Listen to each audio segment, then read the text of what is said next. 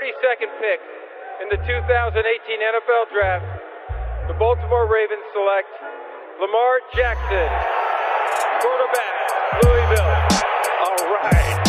Hey! Creativity. Number two, Derek Jeter. I love me some Steph Curry. Steph Curry is the greatest shooter in the history of basketball. Curry drive, scoop layup. Oh, beauty from Steph Curry. If I play basket, I could play with LeBron without a problem. And if they need help, I'll help them. Moore told us, and now we have an altercation. Alex Ovechkin pounding away on Andrei Svechnikov, who's down. That one right there made you the greatest player of all time.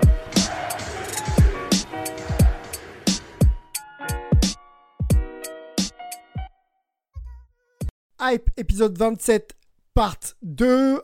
Alors si vous avez aimé la première partie, c'est rien à côté de ce qui vous attend maintenant. Les gars sont chauds. Chris, Melvin, Angelo, euh, Antoine. D'ailleurs félicitations à Antoine qui a été sélectionné parmi les journalistes qui auront l'honneur d'élire euh, les awards de fin de saison. MVP, meilleur sixième homme, meilleur défenseur de l'année, Rookie of the Year. Tout ça c'est pour Antoine.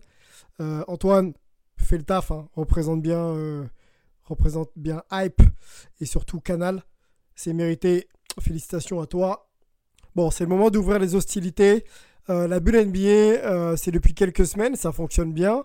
Euh, les premiers matchs de scrimmage ont eu lieu la nuit dernière. Hein. Ball Ball a été, a été magnifique. On a vu Evan Fournier, on a vu Kawhi Leonard. Donc ça, et la NBA est bien là, hein, dans un setup complètement atypique. Il va falloir s'y faire Tant que le jeu est là, nous, ça nous, ça nous va bien. Dans la bulle, euh, pas, pas grand chose à, signaler, si ce n'est que la hotline commence à faire un petit peu de bruit. Euh, on sait qu'elle est euh, très utilisée par les joueurs. Dwight Howard en a été, en a été la cible. D'ailleurs, il ne comprend pas pourquoi il est encore la cible et pourquoi il faut porter les masques dans une bulle qui est soi-disant hermétique. Donc ça, effectivement, on peut en discuter. Mais la question que je voulais que l'on se pose aujourd'hui avec, avec les membres de l'équipe, c'est de savoir si cette euh, hotline se justifie euh, dans l'idée de préserver un petit peu euh, toutes les franchises ou si c'était purement et simplement un outil, on va dire, favorisant la, la- la délation. Donc je vais volontairement un petit peu loin, mais je, voulais, je voulais entendre Melvin là-dessus. Je sais que des États-Unis, on, on- en parle beaucoup. Mel, qu'est-ce que tu penses de, de l'outline Délation ou process de, de raison, euh, voire obligation euh, euh, pour la NBA de, de, l'appliquer pour, pour cadrer un peu les troupes Perso, je suis pas, je pense pas que ce soit nécessaire cette hotline parce que, bon, un, on parle de quand même de, de, de, grands garçons, ils savent pourquoi ils sont dans cette bulle. Et deux, vu toutes les mesures qui ont été mises en place par la NBA avec du, du- du tasting quasiment tous les jours ou tous les deux jours, je pense que si quelqu'un ne respecte pas les règles, que ce soit en ne portant pas de masque ou en faisant autre chose, je pense que ça se saura assez rapidement. Après, il y a quand même le risque de mettre, de mettre des coéquipiers et des joueurs d'autres équipes en, danger, mais je pense que je pense pas que ce soit nécessaire de passer par, par ce qu'on peut appeler, oui, de la, de, la, délation. Je pense à- à ce niveau-là, je pense que c'est vraiment pas nécessaire. Et comme on l'a vu en plus depuis, euh, bah, depuis le début de, de, de- de ce- de cette bulle, tous les tests euh, sont revenus négatifs, personne n'a testé positif euh, au, Covid, donc pour l'instant tout se passe bien. À voir si ça va continuer quand les matchs commencent et quand les joueurs vont pouvoir un peu plus se balader sur le, sur, le campus. Mais, mais je pense que pour l'instant, la NBA a quand même fait les choses d'une bonne façon, à l'exception de, de cette hotline qui, je pense, est un peu, euh, un peu surfaite. I know when the highlight bling. Euh, c'est euh, c'est surtout le fait que je pense qu'on a tous une, une obligation civique d'avoir les bons gestes, d'avoir les gestes barrières, de respecter les règlements. Il est vrai que quand il y a un contexte où on est dans une bulle, on se doit tout de même de penser aux autres quand on fait une action. Moi, c'est pas vraiment le, souci de, de ne pas forcément se plier à des horaires ou à, ou on va dire à un fonctionnement euh, militaire, mais c'est plus de ne pas euh, être en interaction avec l'extérieur quand tous les autres ne le sont pas. Parce que il y a des choses que nous on contrôle, mais les choses qu'on contrôle pas viennent généralement et le plus souvent des, des gens qui nous entourent et qui eux bah, vivent leur vie telle qu'ils l'entendent. Donc, euh, c'est vrai que ça pose une question un peu éthique, c'est compliqué. Moi, je ne sais pas comment je, je réagirais dans, dans, ce genre de système-là. Euh, J'ai jamais vraiment fait face à ça. Euh, le, le, concept de euh, snitches get stitches, c'est quelque chose euh, qui, qui, est légitime, mais c'est aussi quelque chose qui est un peu bête parce que quand c'est nécessaire pour le bien de tous de, de, de, pointer du doigt un petit peu des comportements déviants, il faut trouver le juste milieu entre le fait de simplement être dans la délation et euh, de, de pointer du doigt pour tout et n'importe quoi et de, de, faire les choses aussi quand c'est approprié parce qu'il y a des gens qui sont déviants, il y a des gens qui font pas attention et qui se foutent des autres. Donc, il euh, faut procéder un peu au cas par cas. Je suis un peu mitigé pour, pour dire la vérité. Okay donc voilà. Antoine, je veux bien t'entendre là-dessus, s'il m'entend. Ouais, euh, effectivement, hotline ou snitchline, quoi. Et comme disait Angelo, snitches get stitches, les rapporteurs euh, se prennent des points de suture. Mm. Euh, bon, je vais un peu répéter ce que j'avais dit la semaine dernière, quoi. contrairement aux clichés récurrents sur les sportifs, comme quoi ils n'ont pas de cerveau, qui est complètement faux, dans tout groupe, il y a des abrutis. Et là, il se trouve que les abrutis, euh, s'ils se comportent mal, ça va avoir des répercussions qui sont vraiment énormes. Donc je trouve pas ça scandaleux, puisque c'est à peu près la seule mesure que tu peux faire dans ce cas-là, euh, d'avoir euh, une, ligne téléphonique pour, euh, pour le signaler, quoi, pour signaler les abus. Je préférerais que ça se gère à l'intérieur du groupe, mais les mecs sont déjà à l'intérieur du groupe, donc si ils n'arrivent pas à comprendre qu'à un moment il y a des choses qu'il faut pas faire, et ben voilà, ils sont un petit peu rappelés par la patrouille. Il n'y a pas non plus de police hein, à l'intérieur de la bulle, donc il faut bien que le groupe lui-même fasse sa police. Et voilà, c'est comme ça qu'elle est faite. Ça me choque pas, je trouve pas, je suis pas pour par principe, mais ça me choque pas parce qu'en fait concrètement, qu'est-ce que tu peux faire d'autre? Qu'est-ce qui se passerait si euh, ça interpelle les gens de ta franchise? En gros, c'est Dwight Howard en aux Lakers et il faut dénoncer Dwight Howard parce que parce que Dwight Howard respecte pas les les contraintes. Est-ce qu'on irait dénoncer son propre coéquipier? Alors, euh, je, je, vais je vais réagir à ça, Sylvain, euh, je laisserai la parole juste après. Mm. Euh, personnellement, si je suis LeBron James, si je suis moi-même, peu importe, quelqu'un qui est dans, cette ambition permanente de gagner des titres, de d'être compétitif et de, de s'éloigner de toute distraction possible, de tout élément qui puisse vraiment nuire au, au, euh, comment dire, euh, au programme, entre guillemets. C'est pas une histoire de snitch et de rapporter en toute simplicité, mais c'est que, imaginons que Dwight Howard fasse une connerie et qu'il vienne en interaction avec les coéquipiers, parce que voilà, les coéquipiers le soir, ils se rejoignent dans les chambres, euh, ils, ils vont boire un verre ensemble et tout ça. Par protocole, on est obligé de mettre également en quarantaine toutes les personnes qui sont venues en interaction avec celui qui aurait été défaillant.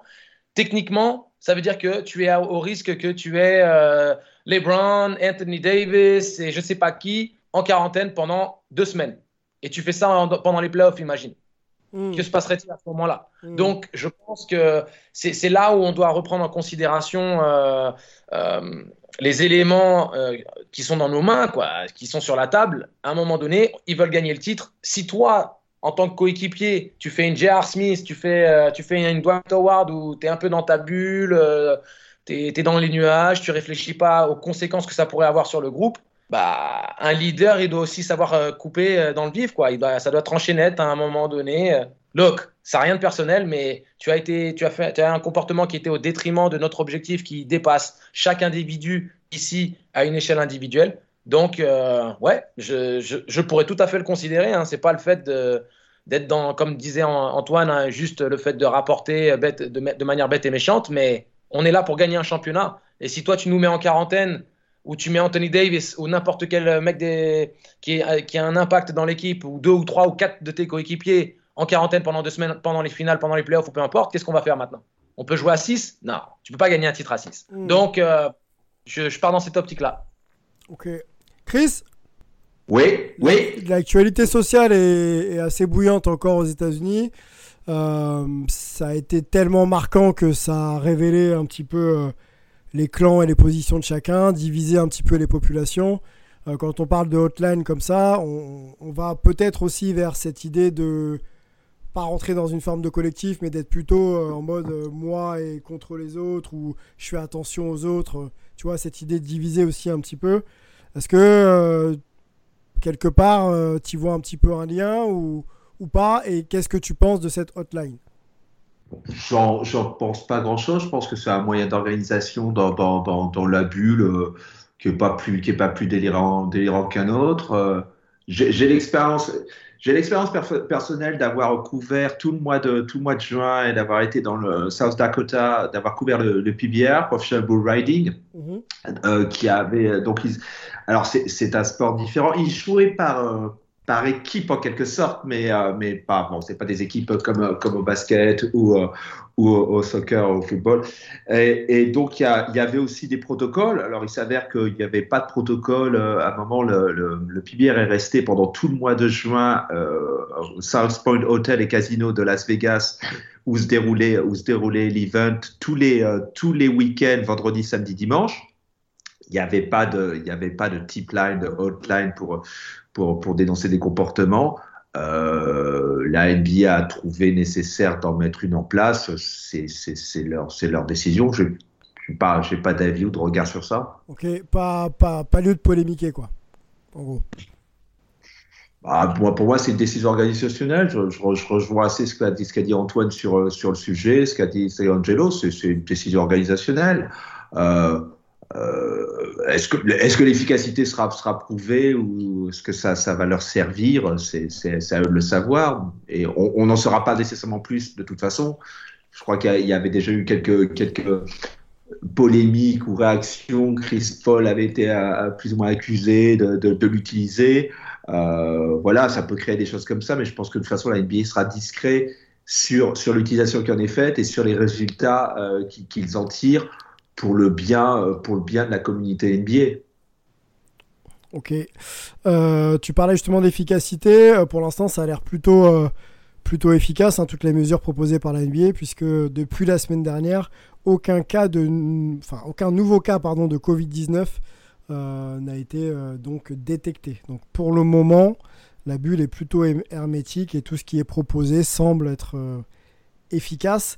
Euh, allons rapidement sur les quelques nouvelles en, bref avant d'ouvrir le, deuxième, euh, deuxième point euh, NBA avec vous, messieurs. En bref, donc on sait que les, Timberwolves sont à vendre. Glenn Taylor qui, qui, veut passer la main et un certain Kevin Garnett est intéressé, donc la légende hein, de Minnesota, avec un groupe d'investisseurs, serait intéressé pour reprendre, pour reprendre la franchise. les Clippers euh, la ville a voté, la ville d'Inglewood a voté donc euh, le projet de nouvelle salle. Donc ça c'est plutôt, euh, c'est plutôt intéressant. donc il y a peut-être un déménagement à prévoir dans les, dans les quelques, quelques années à venir. Russell Westbrook était lui bah, positif au Covid-19 donc est out, ça y est, enfin il est, il est de nouveau clear pardon, donc il, il a rejoint la bulle en début de semaine. Donc ça c'est pour euh, les Rockets. Euh, le logo Jordan, tiens c'est marrant, le logo Jordan sera sur tous les maillots statement de la NBA pour la saison, euh, saison à venir. Donc ça va être marrant de voir un logo Jordan sur, sur les Detroit Pistons par exemple. Ça va être, ça va être sympa pour, pour tous les fans des Pistons. Je pense que la vente là-bas va, va, pas forcément, va pas forcément marcher.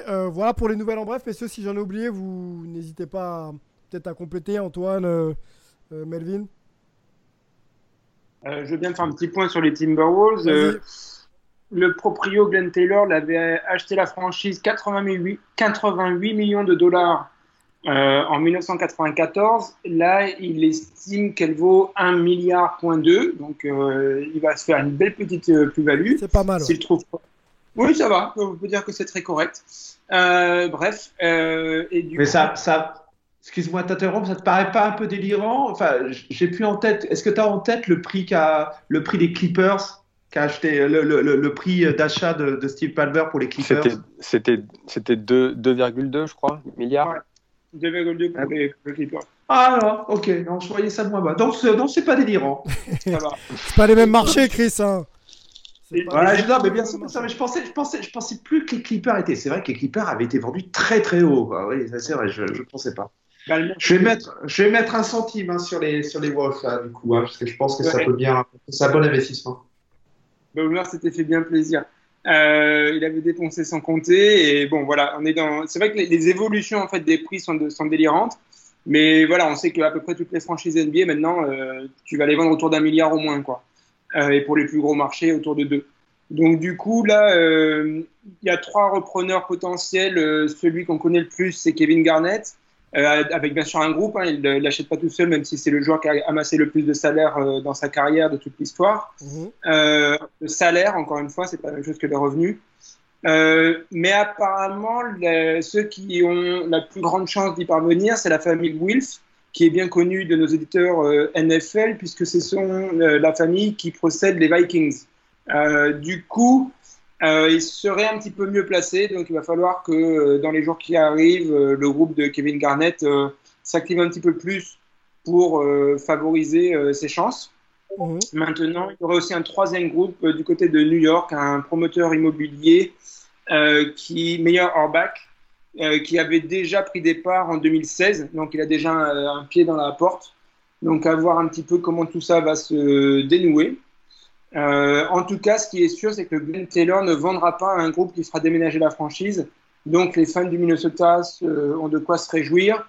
Euh, je pense aussi, même les fans de Seattle, il y en avait quelques-uns qui auraient voulu que la franchise vienne du coup à Seattle pour remettre une franchise là-bas. Mais c'est vraiment une minorité parce que tous ceux qui ont vécu ce traumatisme n'ont pas envie de l'infliger généralement à une autre ville.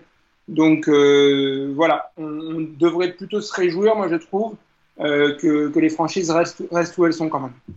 Qu'est-ce qui pourrait faire la différence? On sait que c'est une histoire de gros sous, mais euh, bon, l'histoire euh, récente encore et le passé de Kevin Garnett ne peut pas avoir d'influence dans l'idée de, de, vendre plutôt à, Kevin Garnett et, et son groupe d'investisseurs qu'au proprio des Vikings. C'est pas comme ça que ça marche, on est bien d'accord. Hein. Business is business. Ok, donc si tu as des garanties, tu arrives avec le, le, le, projet le plus solide, euh, tu remportes la mise.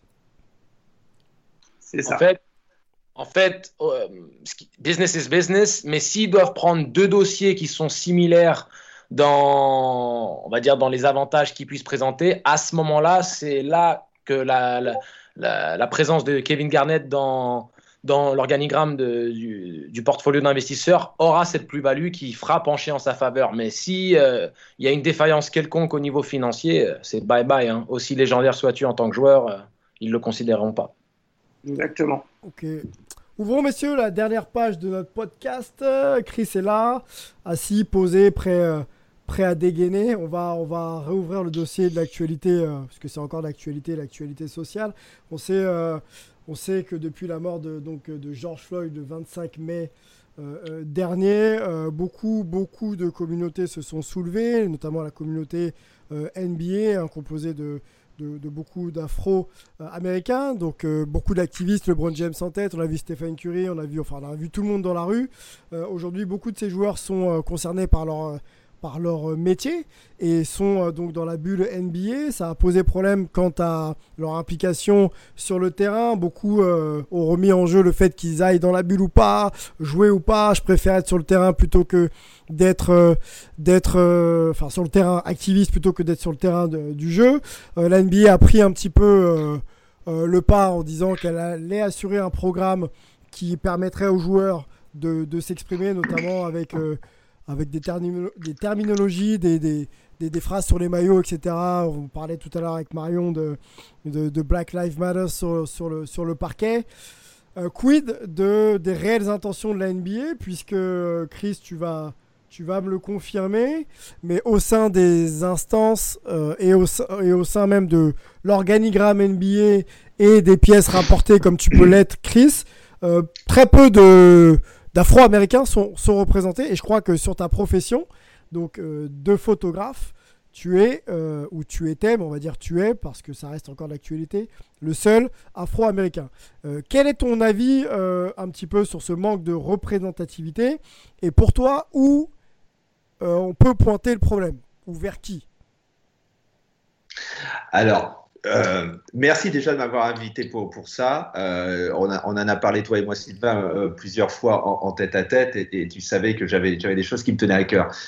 En préambule, je vais dire quelque chose. Moi, à titre personnel, j'ai jamais. Je pense que j'ai passé ma vie à, à, tâcher de ne pas être jugé. Enfin, c'était pas un combat de, de, de, tous les instants et une obsession tous les instants.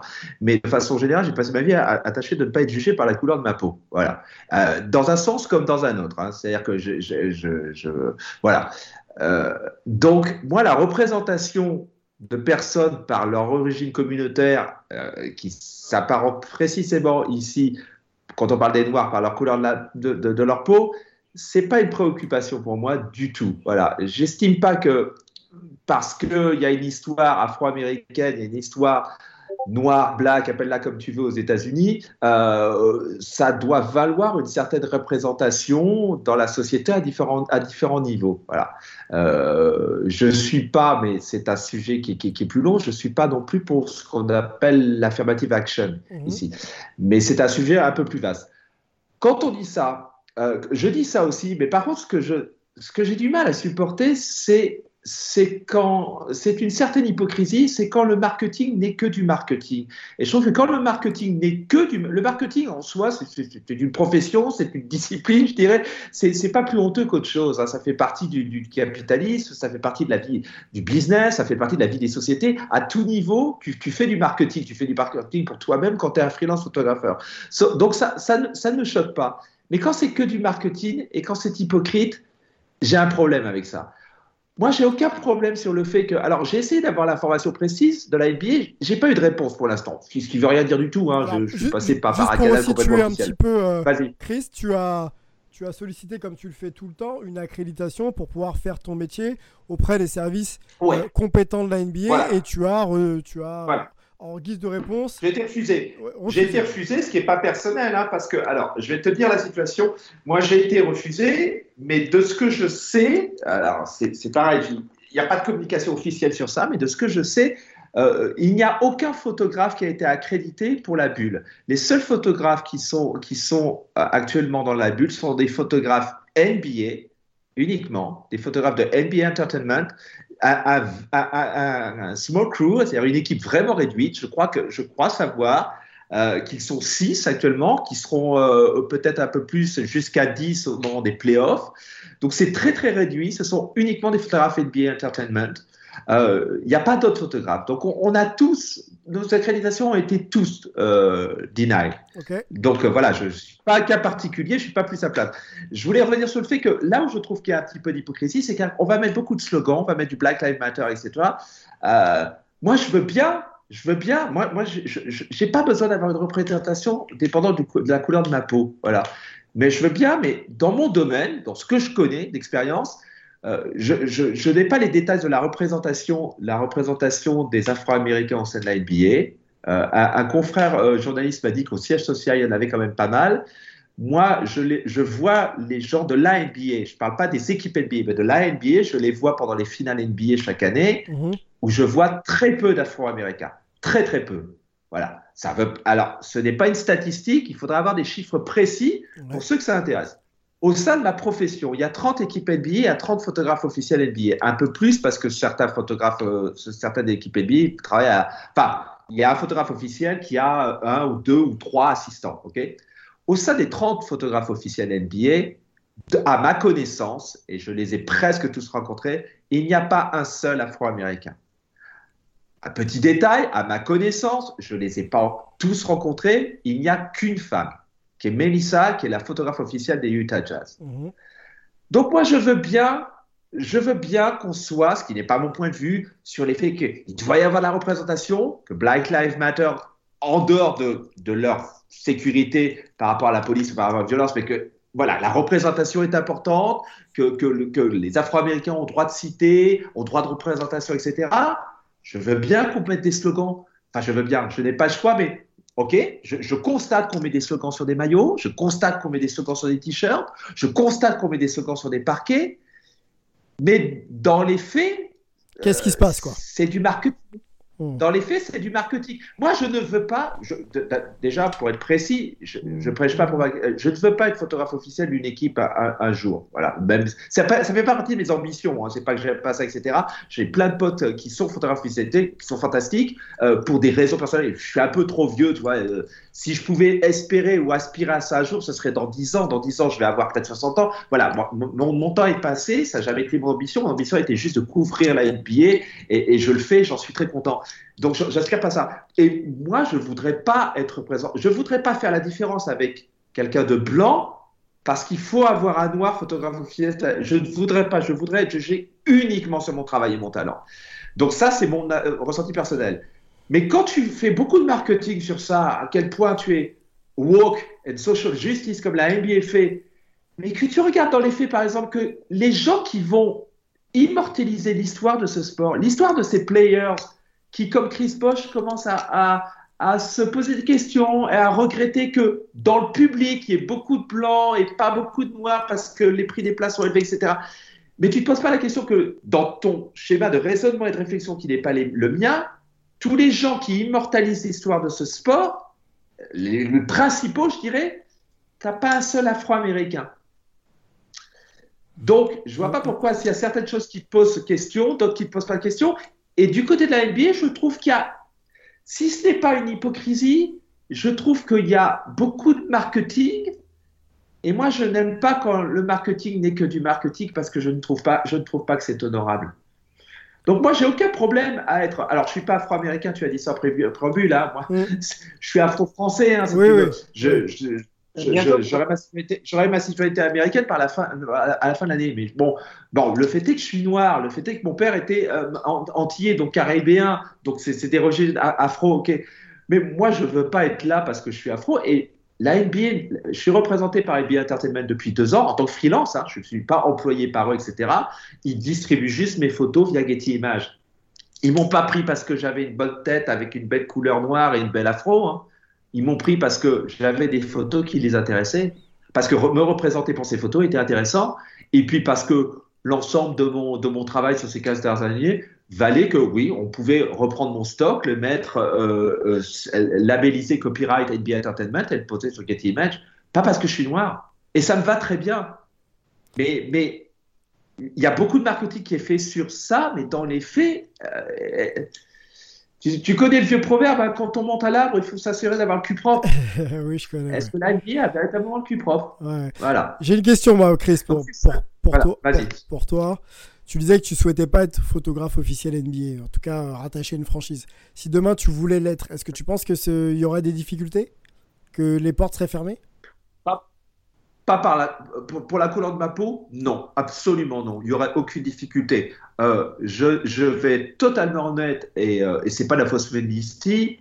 J'ai pas complètement le niveau là, là maintenant, parce que techniquement, les photographes NBA travaillent beaucoup avec des strobes. Je ne travaille plus avec des, des strobes depuis très longtemps, depuis 10 ans. Je, le faisais aux États-Unis.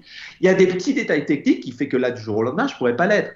Euh, avoir ma chance de commencer par, euh, par être assistant d'un photographe, euh, tu vois, du, du- du- d'un photographe euh, officiel de team qui a besoin d'un assistant parce qu'un assistant euh, part, ça arrive de temps en temps, etc.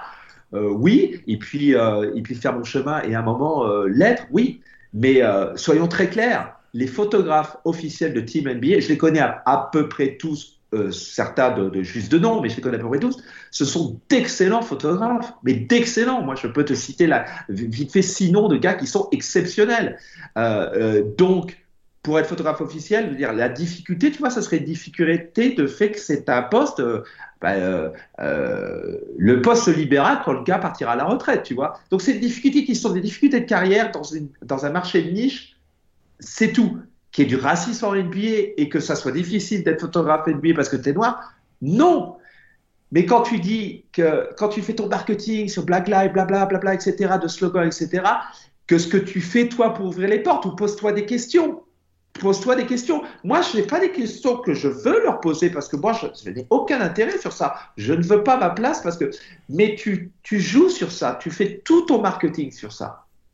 Est-ce que tu penses que c'est une Je question que je sache, David Stern a été remplacé par, par, par Adam, euh, par, euh, par Silver. Et c'est très bien, Silver était le numéro 2. Mais tu vois ce que je veux dire aussi je veux Mmh, dire, euh, mmh. je trouve que ce serait autant du bullshit d'avoir poussé un Afro-Américain à succéder à David Stern s'il n'y avait pas d'Afro-Américain qui était depuis 10 ou 15 ans dans le, dans, le cercle, dans le cercle de David Stern et qui avait capacité d'être commissionnaire de la NBA. Mais je veux dire, ne joue pas. Quand tu joues sur ça, et je trouve que toutes les personnes et toutes les institutions qui jouent sur ça, le retour de bâton va, va, être très grave parce que tu, tu, joues sur quelque chose où tu ne peux pas gagner. Angelo et, et ma, ma, conviction personnelle est que les gens doivent être jugés par leur travail, leur qualité, leur talent. Et des fois, il peut y avoir des challenges de pas forcément de racisme, mais de milieux qui peuvent être plus blancs, mais certains milieux peuvent, peuvent, être plus noirs ou peuvent être plus latinos. Il peut y avoir des challenges à percer ces milieux. Mmh. Mais des challenges ne signifient pas une ségrégation, une discrimination du racisme. Pas nécessairement. Dans la NBA, il n'y en a pas. Je trouve que la NBA joue un jeu dangereux de pousser ce marketing comme ça. Et à ce moment-là, mais, mais regardez-vous, si vraiment c'est ce que vous pensez, eh bien, ayez des actes, parce que les slogans, le Black Lives Matter sur le parquet, c'est très facile. Voilà. Est-ce que, est que, je donnerai la main à Angelo juste après, je voudrais avoir son avis euh, là-dessus, je suis persuadé qu'il a beaucoup de choses à dire. Euh, est-ce que euh, c'est malheureusement pas une première pierre à mettre quand même au crédit de la NBA que de, d'exposer, certes, des contenus à orientation marketing, mais qui sont quand même présents et qui permettent à des joueurs de reprendre le flambeau. Euh, ou, ou, ou, finalement euh, c'est pas assez et, et, en 2020 on devrait être déjà beaucoup plus loin dans l'idée de mixer un petit peu, euh, un petit peu euh, les rôles et, et, les positions au sein de la NBA dans tout type d'organisation. Qui, qui, veut répondre? Peut-être Angelo, Angelo tiens là-dessus, si tu m'as compris. Je veux bien que tu répètes ta question.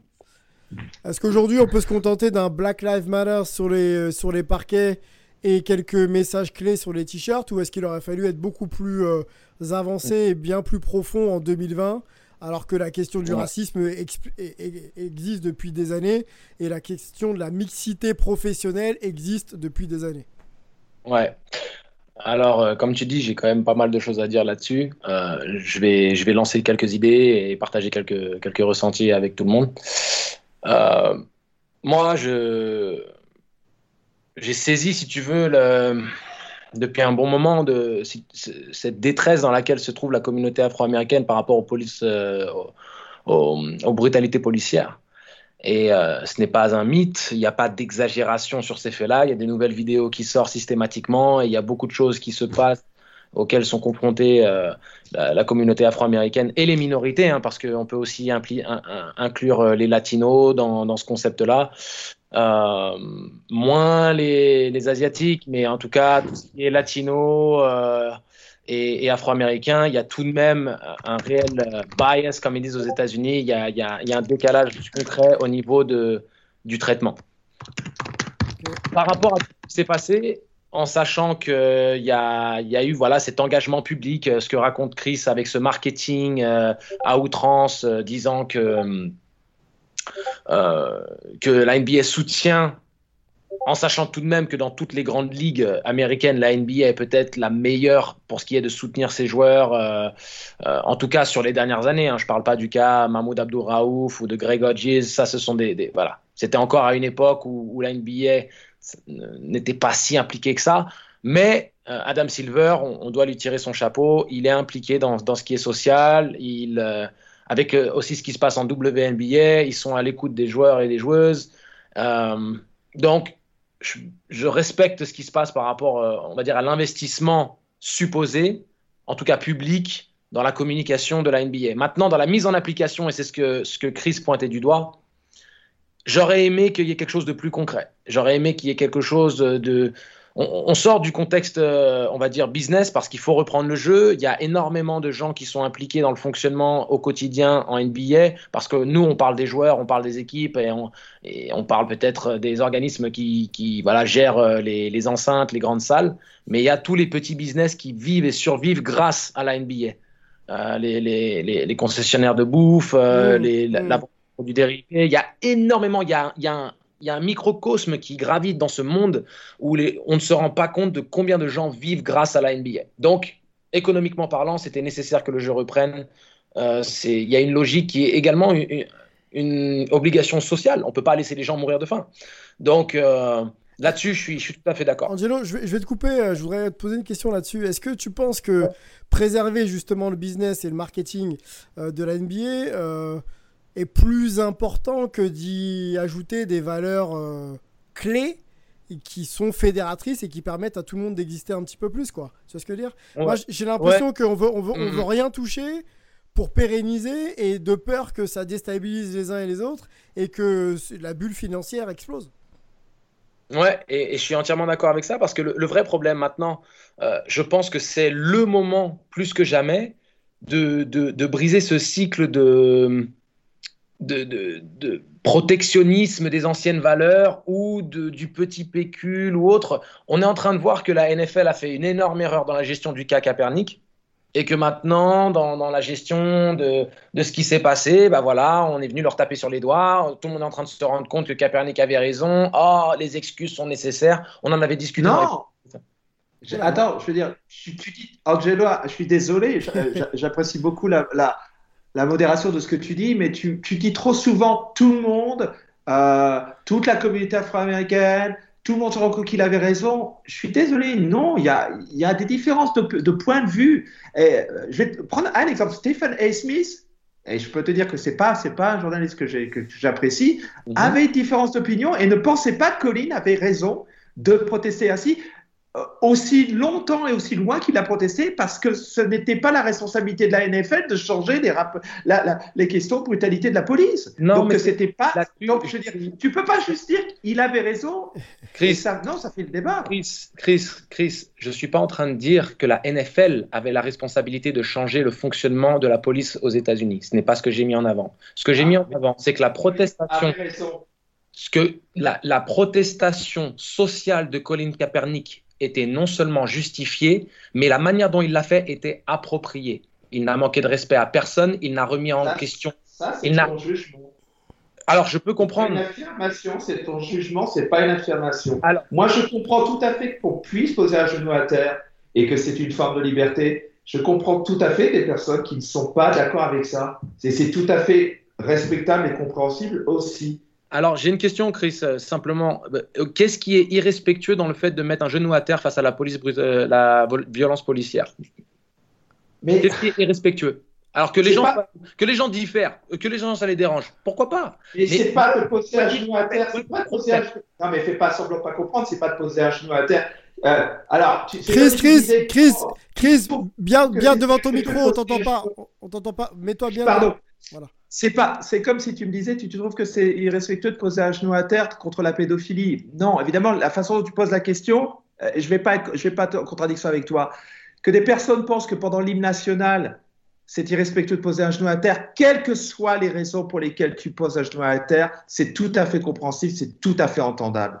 Oui, et d'ailleurs, il y a, y a même eu des conversations entre des personnes. Il y a tout à fait, il y a d'ailleurs eu des conversations entre des personnes qui défendaient le choix de Colin Kaepernick et qui, a, en même temps, n'étaient pas d'accord avec cette représentation-là, qui n'étaient pas d'accord avec cette forme. fois que la cette communication est ouverte, Chris, parce qu'on ne parle pas de l'initial, on parle de la finalité. Une fois que la conversation est ouverte et que publiquement, tu expliques ton raisonnement, que tu expliques le pourquoi du comment. Moi, euh, pour ce qui est de tout ce qui Mais est le entoure, que, que tu portes du blanc, du noir, que tu mettes un genou à terre ou que tu lèves le poing en l'air, la finalité, c'est quel est le message que tu envoies et qu'est-ce que tu communiques aux grandes instances, à la presse, aux, aux fans, aux gens qui sont à l'écoute ou qui sont en, en opposition à toi. Une fois que le message est expliqué, communiqué à chacun, il y, a- il y avait une clarté, une transparence absolue vis-à-vis du message. Que ça te- Non, non, c'est pas vrai. Ben non, c'est pas vrai. Il, il te suffit de regarder le tweet. Tu relis le tweet que Colin Kaepernick a posté pour le 4 juillet.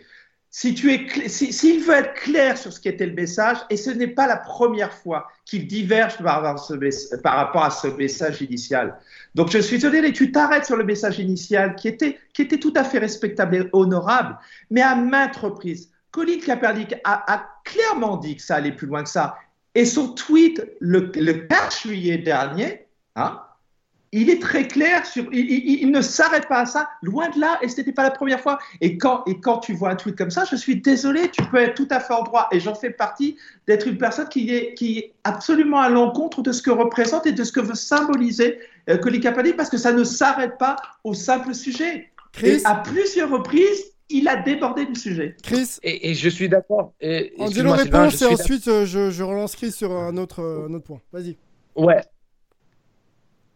Et, je suis tout à fait d'accord que, que a également euh, été défaillant dans certaines de ses prises de position à d'autres égards. Je ne suis pas en train de faire l'apologie de Kaepernick vis-à-vis de tout ce qu'il puisse représenter en tant qu'homme euh, systématiquement. Loin de là, t'inquiète pas. Ce que je suis en train de dire, c'est que euh, par rapport à ça, même en faisant référence au, tweet de sa femme qui avait, comment dire, décrit un, euh, tu devras m'aider avec ça. Un des mecs qui, qui, est, euh, qui gravite dans l'environnement de la NFL et qui l'avait décrit comme étant l'esclave, tu sais, dans Django, le film de Tarantino. euh, tu vois ce que je veux dire euh, Ah, comment il s'appelle ce gars-là? Peut-être que Melvin il se souviendra. Mais il a fait- Samuel. Jackson voilà, non, non, mais je te parle pas de l'acteur, je te parle du gars à qui il avait dirigé ça. En gros, c'était. oui, voilà. le, personnage, oui, le personnage de Samuel L. Jackson. la légende, non, non, non, la légende des Ravens. Euh, Lewis Ouais. Ray, voilà, Ray Lewis. Il avait décrit Ray Lewis comme étant le, le, le, le, le négro de maison, tu sais, dans de Django. Uh-huh. Voilà.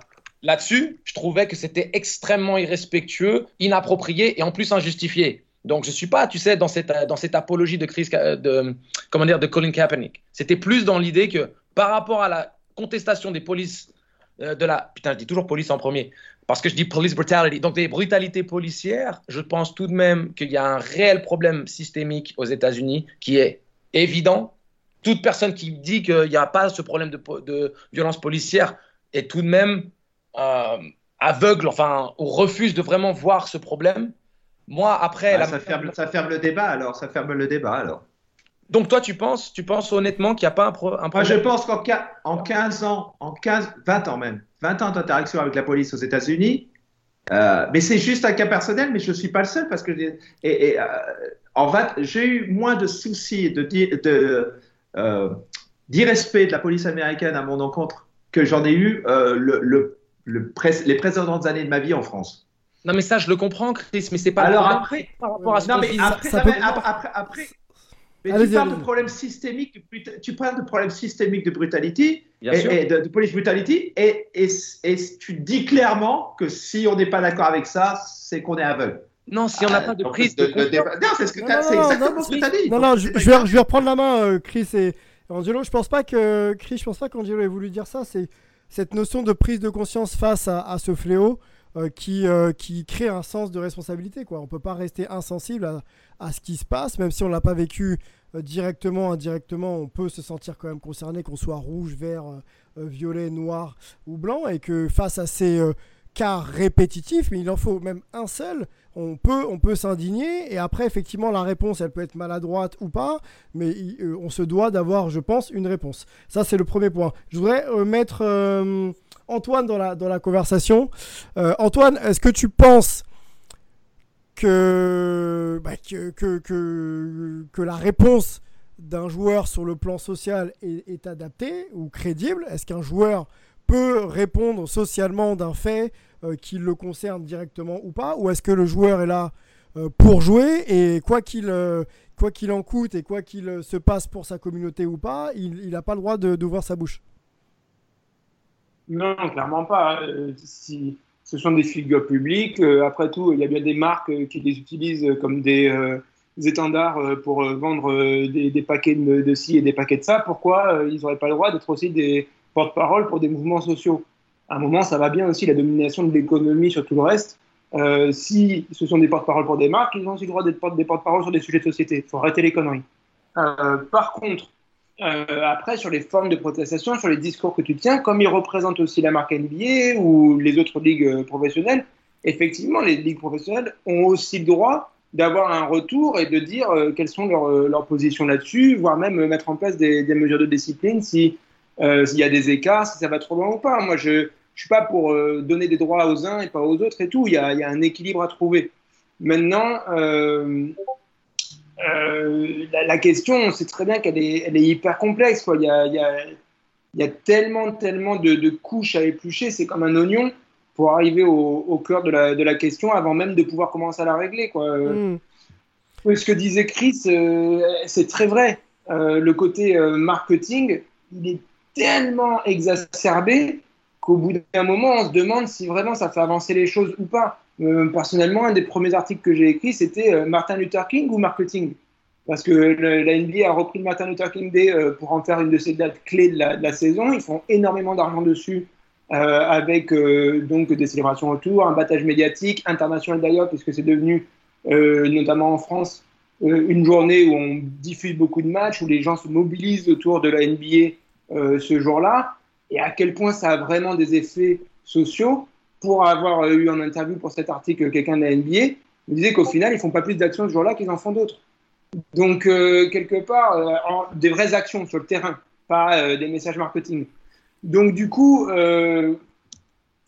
je pense qu'il y aura toujours ce côté-là de la NBA. C'est culturel, ils sont dans le marketing. C'est ce qui a fait que cette ligue a réussi à percer c'est leur génie marketing, c'est tout l'héritage de David Stern. Euh, David Stern.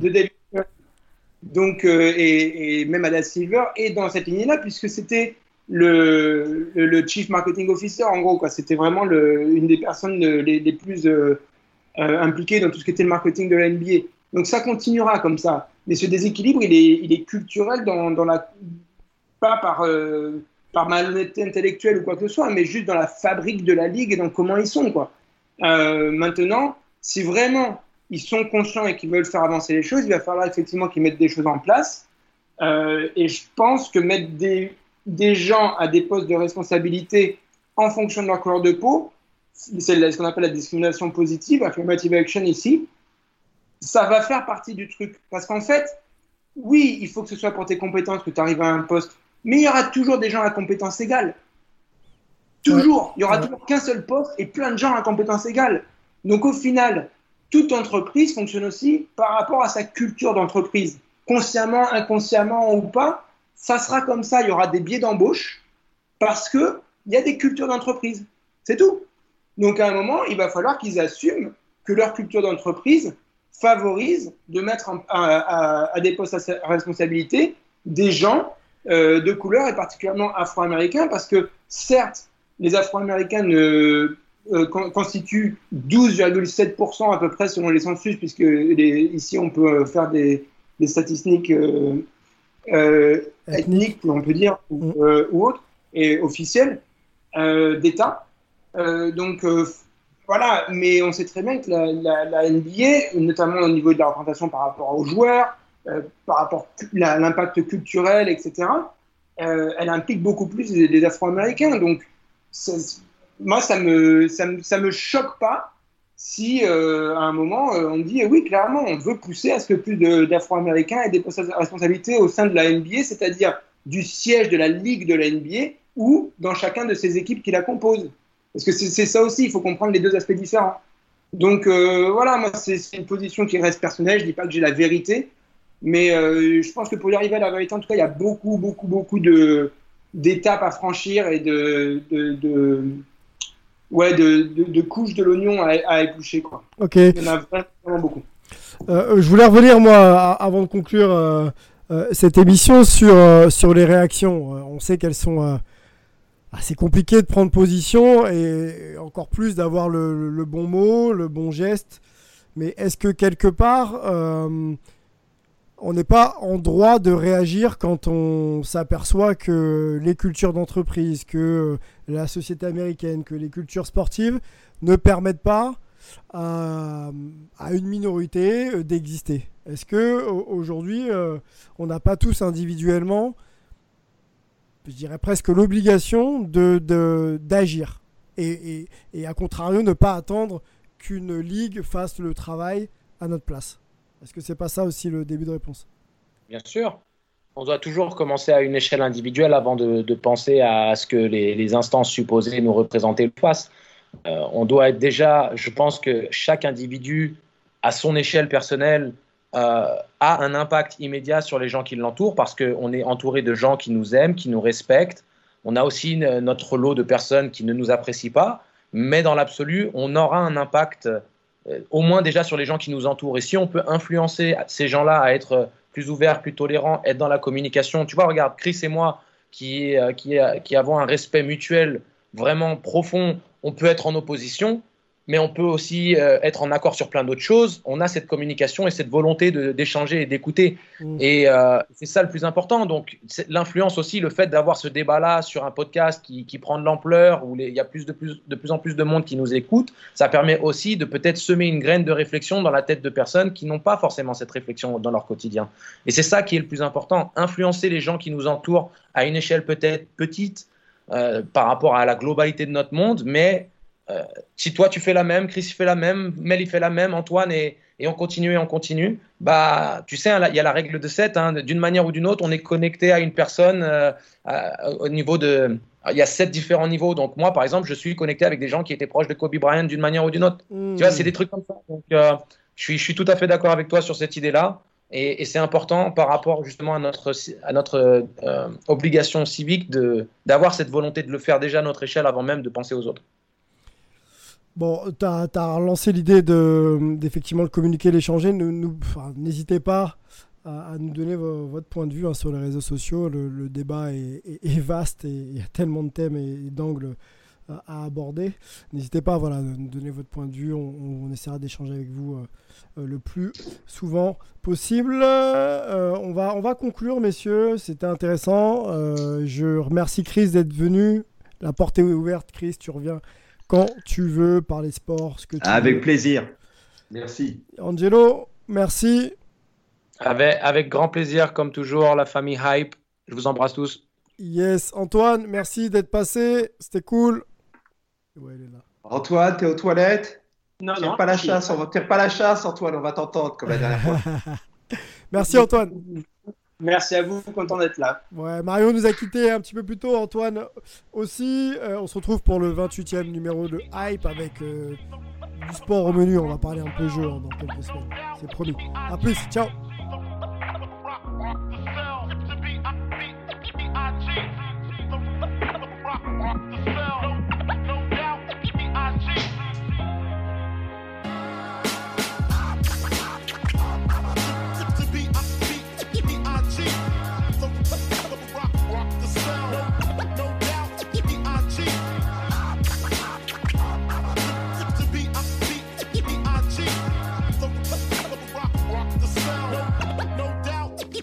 cheat. I cheat.